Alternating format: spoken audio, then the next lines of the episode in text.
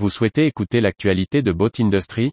Abonnez-vous à notre podcast, disponible sur toutes les plateformes audio.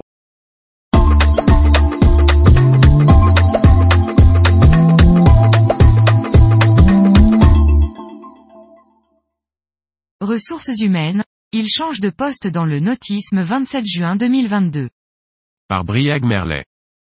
Nomination, départ, changement de poste. Il y a eu du mouvement au sein du groupe Beneteau, de l'association Hermione, de Flexofold, Cluster Maritime, Poralu Marine.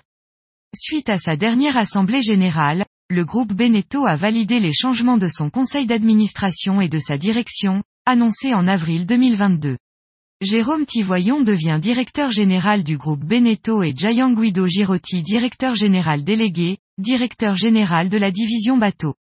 Yves Lioncan prend la présidence du conseil d'administration et Marie-Hélène Dick est nommée administratrice indépendante.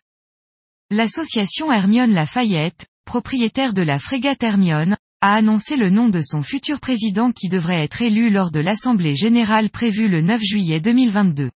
Il s'agit du vice-amiral d'escadre Marc de Briançon, jusqu'alors vice-président de l'association en charge des navigations et pilote du collège d'experts.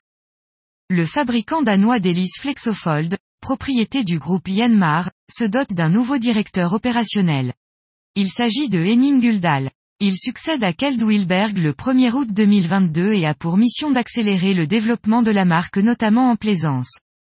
Après avoir succédé à Francis Valla en décembre 2014, Frédéric Moncani de Saint-Aignan a été réélu à la présidence du cluster maritime français à l'unanimité, le mercredi 22 juin. La structure rassemble 470 adhérents. Son président va débuter son troisième mandat de trois ans. Le spécialiste du port de plaisance Poralu Marine a annoncé la nomination d'un responsable marketing et communication groupe. Il s'agit de Cyril Boissy, actif dans la stratégie e-commerce et la gestion de projets en France et à l'export depuis plus de 15 ans.